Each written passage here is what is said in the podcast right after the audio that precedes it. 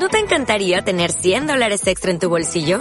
Haz que un experto bilingüe de TurboTax declare tus impuestos para el 31 de marzo y obtén 100 dólares de vuelta al instante.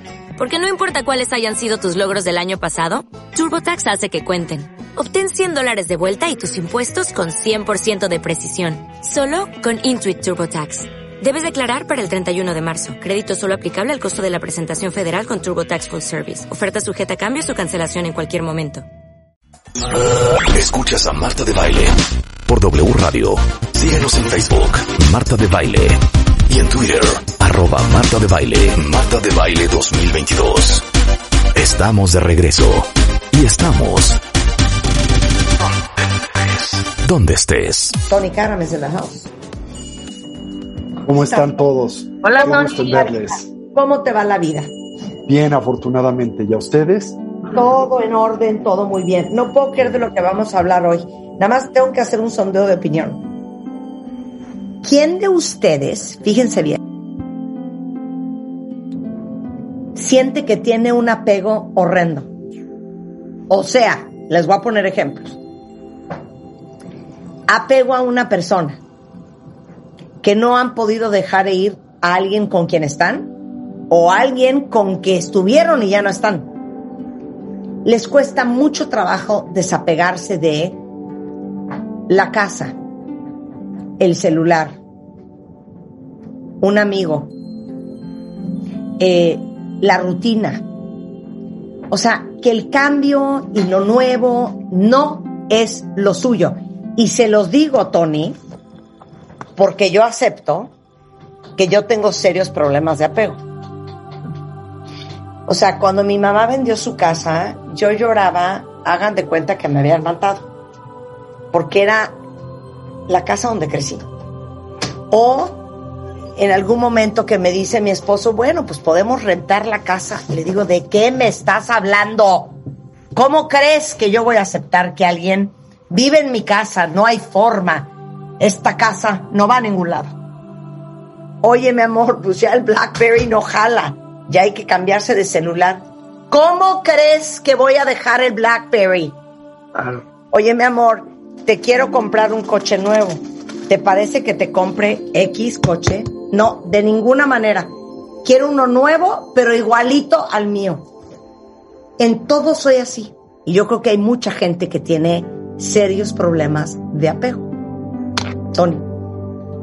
Precisamente dentro de la milenaria tradición de sabiduría que es el budismo o el Buddha al que comúnmente describimos de una forma muy particular, de hecho la palabra que empleamos en la lengua tibetana para referirnos al budismo es una palabra muy, una colección de palabras muy interesantes, Nangdu Rigpa, que literalmente quiere decir o podríamos traducir como la ciencia de la conciencia, pues se señala precisamente al aferramiento y al apego como una de las causas primarias de la ansiedad, el dolor y el sufrimiento Gracias. por el que Gracias, en la vida Tony. transitamos.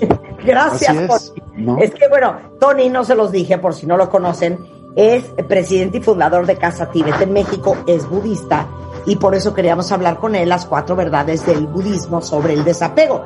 Es más, yo admiro, Tony, profundamente a la gente que se cambia de país, se cambia de casa, se mueve de un lugar a otro, avienta un sofá, compra otro, o sea, que no tienen apego.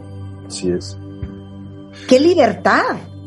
Acabas de tocar yo creo que el punto ¡Qué que es aquí central. El apego es aquello que nos esclaviza. ¿A qué? A la decepción, el dolor y el sufrimiento. El desapego es aquello que a nosotros nos libera de los mismos. La tradición budista plantea que la causa primaria del dolor y el sufrimiento por el cual nosotros transitamos se centra en tres diferentes pues funciones mentales o cognitivas. La primera de de las mismas es la ignorancia, ¿sabes? Y por ignorancia, en esencia lo que comprendemos es una crónica, esto es una reiterativa, continua, inercial, habitual, inhabilidad por parte del individuo para poder decodificar y entender con cierta claridad y objetividad la manera en que las cosas son. Y como en tu programa hemos señalado y mencionado recurrentemente, esto en esencia implica establecer una muy clara distinción entre la manera en que las apariencias todas a nosotros se presentan de la forma en que realmente éstas existen. Ahora, ¿cómo es que a nosotros dichas distintas apariencias sensoriales se presentan?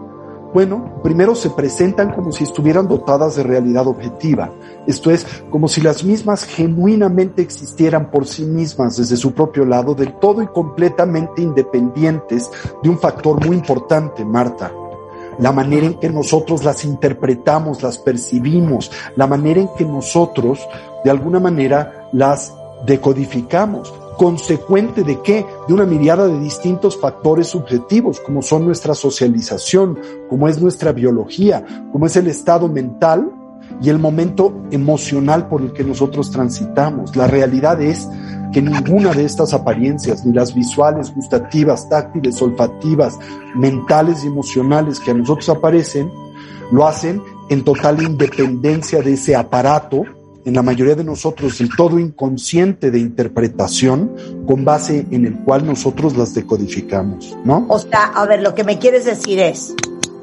por ejemplo, los que son muy apegados a la casa donde crecieron. La casa en sí no tiene pues ningún significado. Tú le atribuyes uno particular que concibes equivocadamente, endémico, intrínseco a la propia casa como por ejemplo concibes que la casa en efecto existe, como a ti aparece en dependencia de tu historia personal, como una fuente de seguridad, como una fuente de bienestar genuino y duradero. Donde yo crecí, es. como el roble de la familia y el pilar, es el hogar familiar, cómo lo vas a vender, si ahí, o sea, porque te trae claro los recuerdos de la infancia, de seguridad, de mil cosas que nosotros le pusimos encima a la casa. Así es, que proyectamos como una cualidad sustancial a la misma y que pensamos en esta, está presente de forma objetiva. Eso quiere decir que está en la casa y no en la manera en que te relacionas, interpretas y concibes a la misma, ¿no? A ver, la casa. Dame, voy a dar un ejemplo, muy simple. Con otro apego. Un ejemplo muy sencillo. Cuando tú degustas un alimento que te gusta, un chocolatín, ¿verdad? Y al saborearlo experimentas placer, de forma automática y natural, donde concibes reside el detonador, la causa o aquello que propicia ese placer en el chocolatín, en el croissant, y se te olvida que aquello que detona ese placer está dentro de ti, ¿sí? Está en tu aparato de interpretación, está en tu propia mente, en tu conciencia, está en tu socialización. Eso es lo que finalmente, pues, determina el placer que experimentas al comer el chocolatín, ¿verdad?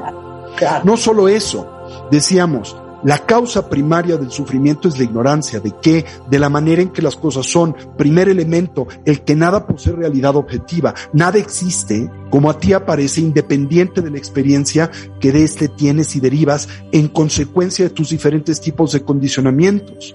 Pero dos, nada existe como a ti aparece permanente, estable, sólido, unitario.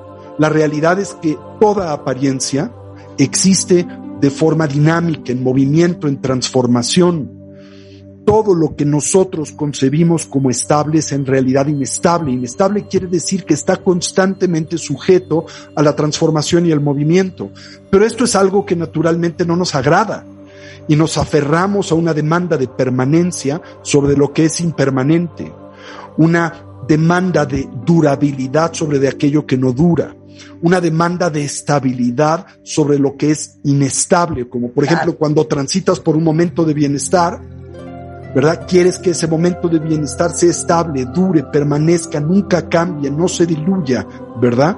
Pero en la condición natural de la existencia, esa demanda es neurótica, es fantasiosa, es una que no corresponde a la manera en que las cosas son. Y en consecuencia, esa estructura mental Decimos fantasiosa y neurótica porque en efecto no corresponde a la estructura de la realidad, su transitoriedad y su ausencia de realidad objetiva, pues nos produce ansiedad y la ansiedad se traduce en la primera de las cuatro nobles verdades que la tradición budista señala como esencial a entender e interiorizar, la verdad del sufrimiento. ¿Sí? Ahora, por ejemplo, dice aquí un cuentaviente, esto es lo opuesto. Dice Saraí, yo me cambio de casa cada rato porque me aburro. Y cada que me cambio, cambio de muebles. O sea, la explicación es que Saraí no le pone a las casas, a los muebles, la connotación emocional que le ponemos otros. Sí. Ahora, todo depende, ¿no? Si al cambiar de casa lo haces movido por la expectativa que esa nueva casa y esa nueva colección de muebles, en contraste a los que has abandonado, va a operar y funcionar como una causa, un detonante genuino de bienestar y felicidad duradero, automáticamente estás perpetuando el círculo vicioso de, de la distorsión cognitiva que te conduce al dolor y el sufrimiento. En contraste, Marta, si entiendes que esa nueva casa y que esa nueva colección de muebles operan tan solo como eh, una fuente temporal de bienestar y de felicidad, una hedónica, esto es una sensorialmente condicionada, y que por naturaleza ese bienestar es temporal y relativo, entonces la relación que estableces con la casa y los muebles es sana y no va a detonar y propiciar ansiedad, dolor y sufrimiento. Pero en el momento en que tú añades aderezas esa experiencia con la demanda de permanencia y con la noción de que esas apariencias existen como una fuente genuina de bienestar y felicidad, literalmente las mezclas, las contaminas, las embadurnas, si gustas, de la ansiedad que produce dolor y sufrimiento. Claro, ahora explícame una cosa. Y todo eso que es, perdón, o sea, ¿cómo se explica esta mecánica mental y emocional? Hay una palabra muy simple, aferramiento, que es una forma de comunicar lo que llamamos apego, ¿no? El apego es esa estructura mental a través de la cual, de forma habitual y compulsiva, el individuo, consecuente de la ignorancia de la manera en que las cosas son, de su ausencia de realidad objetiva, de su impermanencia, de su existencia compuesta, proyecta sobre de las mismas cualidades positivas que en realidad no tienen eclipsa las negativas, las esconde abajo de la alfombra si gustas, como lo hacemos con el polvo, ¿verdad? Proyecta simultáneamente toda variedad de demandas que esos estímulos y apariencias en su haber no pueden cumplir, no pueden satisfacer, se aferra a ese punto de vista. Empecinadamente le exige a dicha apariencia, que puede ser un mueble, que puede ser una pluma, que puede ser un pedazo de pan, que puede ser una persona, que puede ser un país, que puede ser un sistema político, le exige, le aporte bienestar genuino, cuando en el mejor escenario tan solo le puede aportar bienestar hedónico temporal y relativo. O peor aún, opera como una fuente y detonante de insatisfacción, dolor y sufrimiento. Y por lo tanto el individuo genera la condición y causa de la decepción, el dolor y el sufrimiento. Y mientras nosotros perpetuemos ese círculo vicioso de ignorancia, aferramiento, apego y aversión, ¿verdad? Porque lo hacemos con las cosas positivas y negativas, exageramos a las positivas sus cualidades eh, benignas, les proyectamos cualidades positivas que en realidad no tienen, nos aferramos a ese punto de vista y les concebimos como una fuente genuina de bienestar duradero, y a través de eso generamos la base de la decepción, el dolor y el sufrimiento. Ok, aguántamela ahí. Fíjate lo que te voy a decir, ¿eh? es que cuenta bien, yo tengo una teoría que creo que ya encontré la explicación. Tony acaba de decir que las cosas no son como aparecen ante ti, que en realidad uno decide darle el significado a las cosas. Entonces, a ver si me entiendes lo que te voy a decir, Tony, porque lo trato de explicar, pero suena muy rebuscado, pero es súper básico. Yo siempre he pensado que el amor es un cuento que uno decide contarse. O sea, los que estamos ahorita en pareja, tú casado, yo casada, los que están casados, en una relación con novios, así como nos hemos contado la historia de estoy enamorado, lo quiero mucho, quiero jugar a la casita con él, y porque nos seguimos contando esa historia, podemos seguir en esa relación. Todos los que estamos en pareja, si quisiéramos ahorita en una hora contarnos exactamente lo contrario, con una lista, ¿eh? De todas las razones por, lo, por las cuales, perdón lo que voy a decir, nuestra relación es una mamada, también no la podemos contar. ¿Ya me entendiste lo que quiero decir? Claro, por supuesto. Pero hemos optado por contarnos que sí jala, que sí está padre, porque si nos contamos lo contrario, no podríamos estar ahí. claro. Tradúceme, tradúceme, Tony. Bueno, yo creo que una metáfora muy bonita para explicar lo que compartes, pues tiene que ver con el tránsito que todas las noches nosotros experimentamos del estado de vigilia al estado del sueño onírico, cuando soñamos, ¿no? Cuando uno transita hacia el sueño, la mayoría de nosotros pues abordamos el sueño desde una perspectiva ausente de lucidez. Eso quiere decir que cuando transitamos eh, el entorno del universo onírico lo hacemos inconscientes del hecho de que estamos soñando, ¿no? Y entonces las apariencias oníricas a nosotros se presentan de una forma pues ilusoria, como si en efecto estuvieran dotadas, insisto, de realidad objetiva. En esencia lo que quiere decir es que pareciese como si esas apariencias que se manifiestan en el sueño existieran independientes a qué? Al individuo que las sueña, ¿verdad? Y en consecuencia esas apariencias determinan la experiencia por la que transitas en el sueño. Desde cierta perspectiva podríamos decir que te esclavizan a una respuesta determinada. Pero esto no necesariamente tiene que así, ser así. Sabemos que existe una alternativa, aunque no la hayamos experimentado en nuestras vidas o lo hayamos hecho quizá una o dos veces a lo largo de las mismas. Sabemos que es posible, por lo menos potencialmente al ingresar a la experiencia del sueño, darte cuenta de que estás soñando, ¿verdad? Eso es lo que se llama la experiencia de un sueño lúcido. Y cuando dentro del sueño te haces lúcido, despiertas, ¿qué es lo que en esencia descubres? La naturaleza y condición ilusoria de esas apariencias. Esto es, no que esas apariencias no existen, pero que no existen eficazmente como a ti se presentan independientes de quien las sueña. Y automáticamente en el momento en que te tornas en un sueño lúcido, también recuperas la habilidad de tener absoluta injerencia sobre las apariencias oníricas. Puedes controlar dichas apariencias a. Por lo tanto, te puedes liberar de la influencia tiranizante que éstas ordinariamente generara sobre de ti. Ahora, la tradición budista plantea algo revolucionario, diría yo.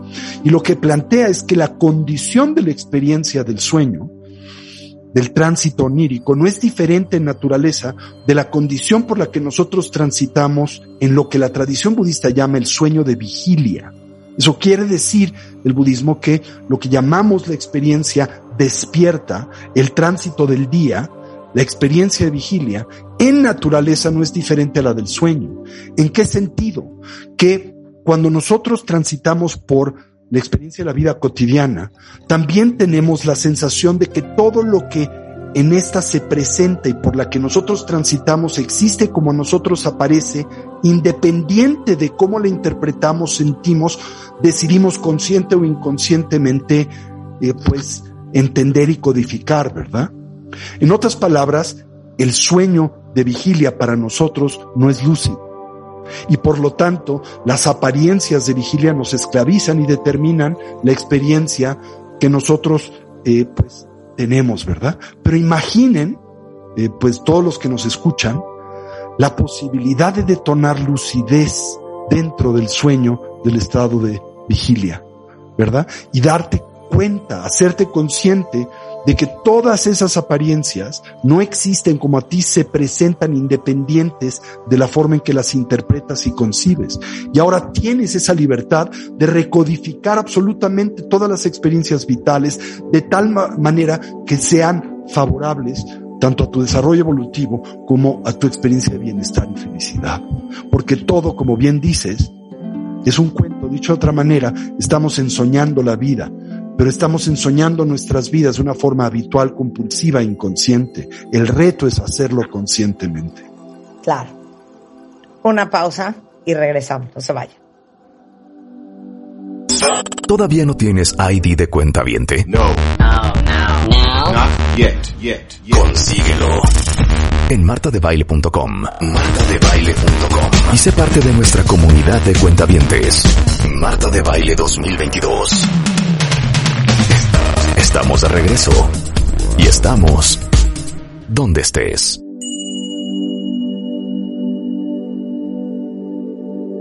Oigan, gran revelación ahorita que estamos hablando con el presidente y fundador de Casa Tibet, Tony Karam, que es budista, sobre el apego.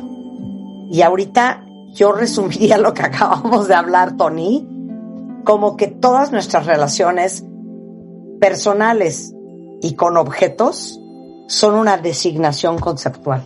Exacto, eso es lo que la tradición budista plantea, que nada tiene un significado intrínseco, independiente a cómo lo designamos, ¿verdad? Y que nosotros podemos designar el mundo de formas que nos producen conflicto, dolor y sufrimiento, que es comúnmente lo que hacemos al demandar permanencia de lo que es impermanente, estabilidad de lo que es inestable, ¿verdad? Cualidades sustanciales, agradables o desagradables de lo que en realidad de esa manera no las tiene. O podemos, en contraste, vincularnos esto es relacionarnos y proyectar designaciones conceptuales sobre el mundo de nuestra experiencia que corresponden con la realidad y que en ese contexto en nosotros detonan bienestar y felicidad duradera. Decía, como para resumir esta observación de forma simple, cuando nosotros interactuamos con el mundo y lo hacemos movidos por esta tendencia a designar todo conceptualmente y lo hacemos inconscientemente, eso nos produce dolor y sufrimiento. Pero cuando esa forma de relacionarnos con el mundo es una lúcida y entendemos que constantemente la experiencia que del mundo tenemos depende de esa designación conceptual que es subjetiva, automáticamente generamos una dimensión de fluidez y de tolerancia y de desapego que es fundamental para poder reclamar bienestar y felicidad duradero en la vida. Porque el aferramiento es la tendencia a congelar las cosas. El apego nos conduce a congelar todas las. Variables de la experiencia con las que convivimos. El desapego no es indiferencia, no es valemadrismo, sino es la actitud en donde soltamos esta tendencia a congelar todo lo que nos rodea y nos vinculamos con esto con base en el entendimiento de su dinamismo, de su movimiento, de su transformación, de su impermanencia, ¿no? O sea, si tú no te haces consciente de la designación conceptual que le has puesto a la gente o a las cosas, siempre vas a vivir con apego. Siempre, o con aversión, que es lo contrario del apego, ¿no? Apego hacia lo que a ti subjetiva y temporalmente aparece como agradable, aversión hacia aquello que a ti subjetiva y temporalmente aparece como desagradable. Claro, claro y nosotros oscilamos constantemente a lo largo del devenir de nuestras vidas, precisamente entre el apego y la aversión, la aversión y el apego, el apego y la aversión, y estamos esclavizados a estas respuestas habituales del vivir, aflictivas. A ver, segundo punto, tercero, ya no sé en cuál vamos. Bueno, el tercer punto es que esto puede cesar, y eso es una noticia maravillosa. Esto es que esa relación equívoca, tergiversada, fantasiosa, neurótica, aflictiva que tenemos con la vida, no es endémica ni intrínseca a nuestra, a nuestra estructura mental y emocional, que nosotros podemos corregirla y que podemos en efecto interactuar con el mundo ausentes de esas proyecciones fantasiosas equivocadas, que podemos hacerlo enraizados en una actitud que nos permite ver entender y experimentar las cosas como son y no como aparecen. Y que en consecuencia podemos reclamar lo que es nuestra herencia, que es una dimensión genuina de bienestar y felicidad, un bienestar y felicidad que no depende de lo que nosotros extraemos y tomamos o demandamos del mundo, de las personas o de el croissant o de lo que gustes, sino un bienestar que más bien es consecuente de la del equilibrio de el balance, de la armonía entre la mente y el cuerpo y de una mente dotada de un entendimiento que nos permite dilucidar la manera en que las cosas son y que nos permite reclamar sentido de todas las experiencias vitales, sean positivas o negativas. Esta es una noticia maravillosa, ¿verdad? Porque en esencia lo que nos comparte es que nosotros tenemos el potencial del bienestar genuino y que ese bienestar no depende de nada ni de nadie. Pero a ver, hazlo. Claro, ese es el reto. Y eso es lo que uno tiene que cultivar y ganar día a día, momento a momento y paso a paso. ¿Verdad? Ese es el reto. Siguiente punto. Bueno, el último de estos elementos, la cuarta noble verdad, es la verdad del camino, el sendero que nos permite arribar a ese objetivo, que la tradición budista divide en tres grandes categorías. La primera es la de la disciplina ética y la moralidad, que en esencia se refiere a lo siguiente, cultivar una eh, pues sabia eh, conducta, una conducta edificante y positiva en la vida, esto es generar las causas que propicien nuestro bienestar. Duradero, el saber que lo que hacemos, pensamos, decimos, genera consecuencias de las que somos responsables, que no es otra cosa que entender que nosotros somos directa o indirectamente los arquitectos de nuestra propia vida. Indudablemente lo somos de la experiencia que de esta tenemos, que siempre personal, que siempre íntima, que siempre subjetiva. Dicho de otra manera, nosotros construimos la experiencia que tenemos del mundo. No somos arrojados al mundo y no nos vemos confrontados con este que determina la experiencia que de él tenemos. No, nosotros construimos la experiencia que tenemos del mundo. Así que en ese contexto debemos de hacernos responsables de lo que plantamos. ¿Por qué? Porque florece y porque tendremos que recoger sus frutos. Ese es el primer elemento, la primera variable de un sendero genuino de bienestar y desarrollo evolutivo. El segundo, y muy importante o igualmente importante, es el estar presentes. ¿Por qué? Porque la vida entera es lo que pasa mientras estás ocupado haciendo planes, mientras estás en el futuro que todavía no existe, mientras estás atrapado en el pasado que ha dejado de existir. La vida solo existe ahora, en este instante, pero se nos desvanece, ¿no?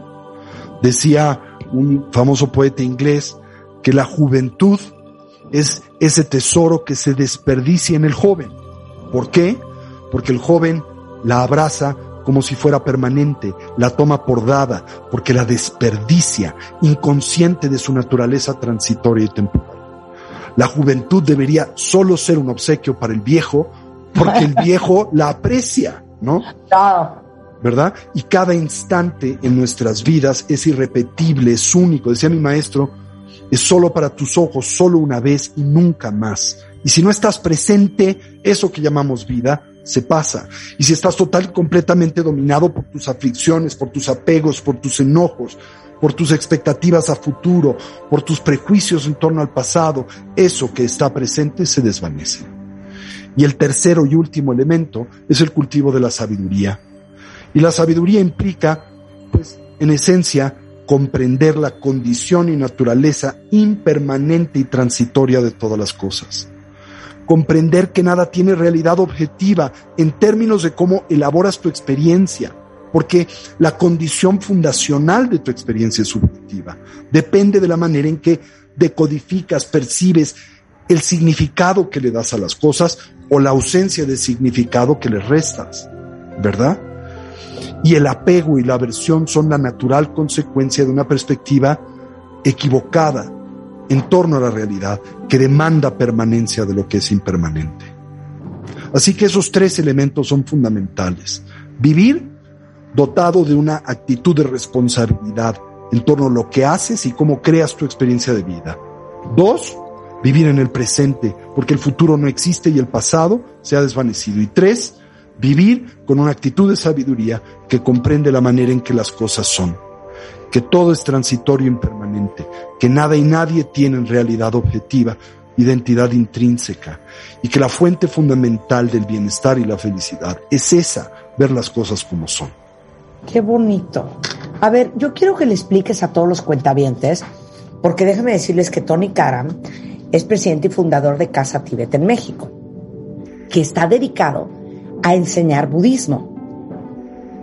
¿Qué enseña el budismo? Para todos los que te escuchan y dicen, es que me suena y me encanta y quiero aprender. Bueno, yo diría que una forma muy fácil de explicarlo es lo que el budismo enseña es la ciencia del sentido común, que es el menos común de los sentidos. Eso es lo que el budismo enseña. ¿Otra vez? La ciencia del sentido común, que es el menos común de los sentidos.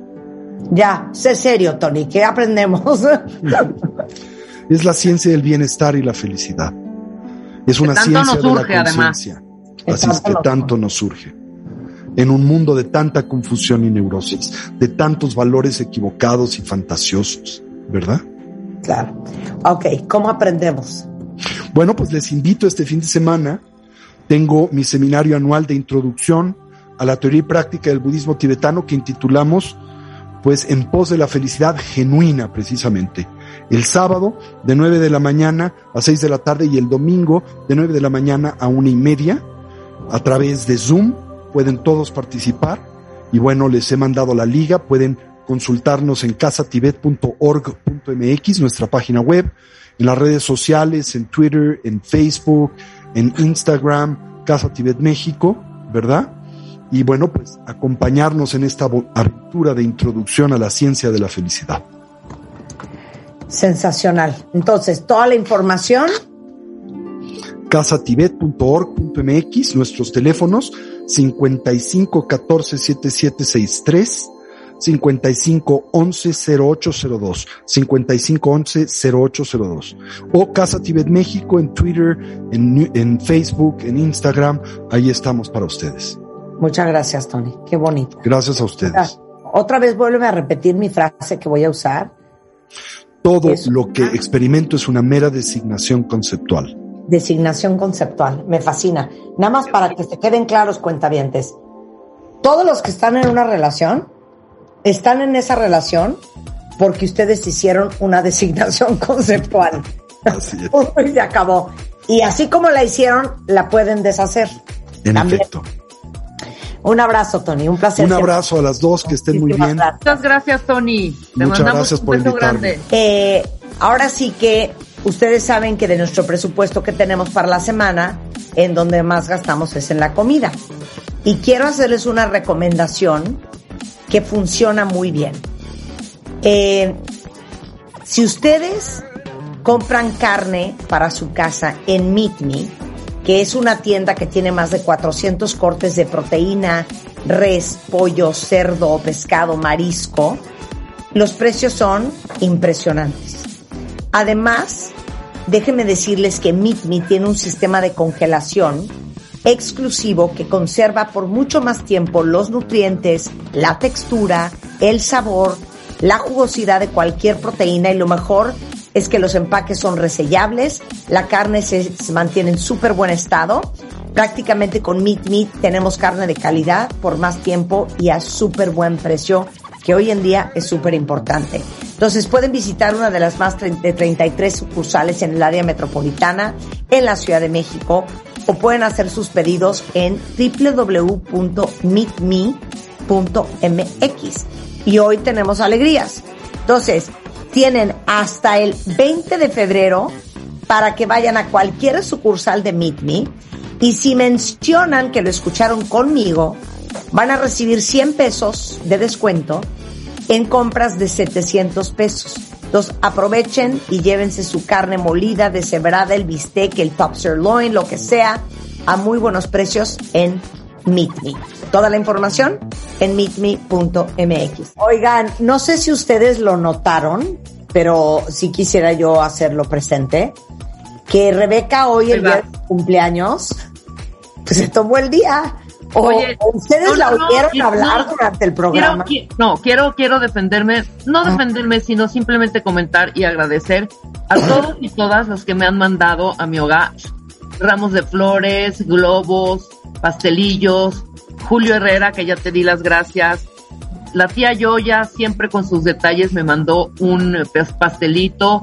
Eh, el tuyo no me ha llegado, Marta, por cierto. No, ¿Qué será? es- es- ¿Será, es- ¿Será un lubricante?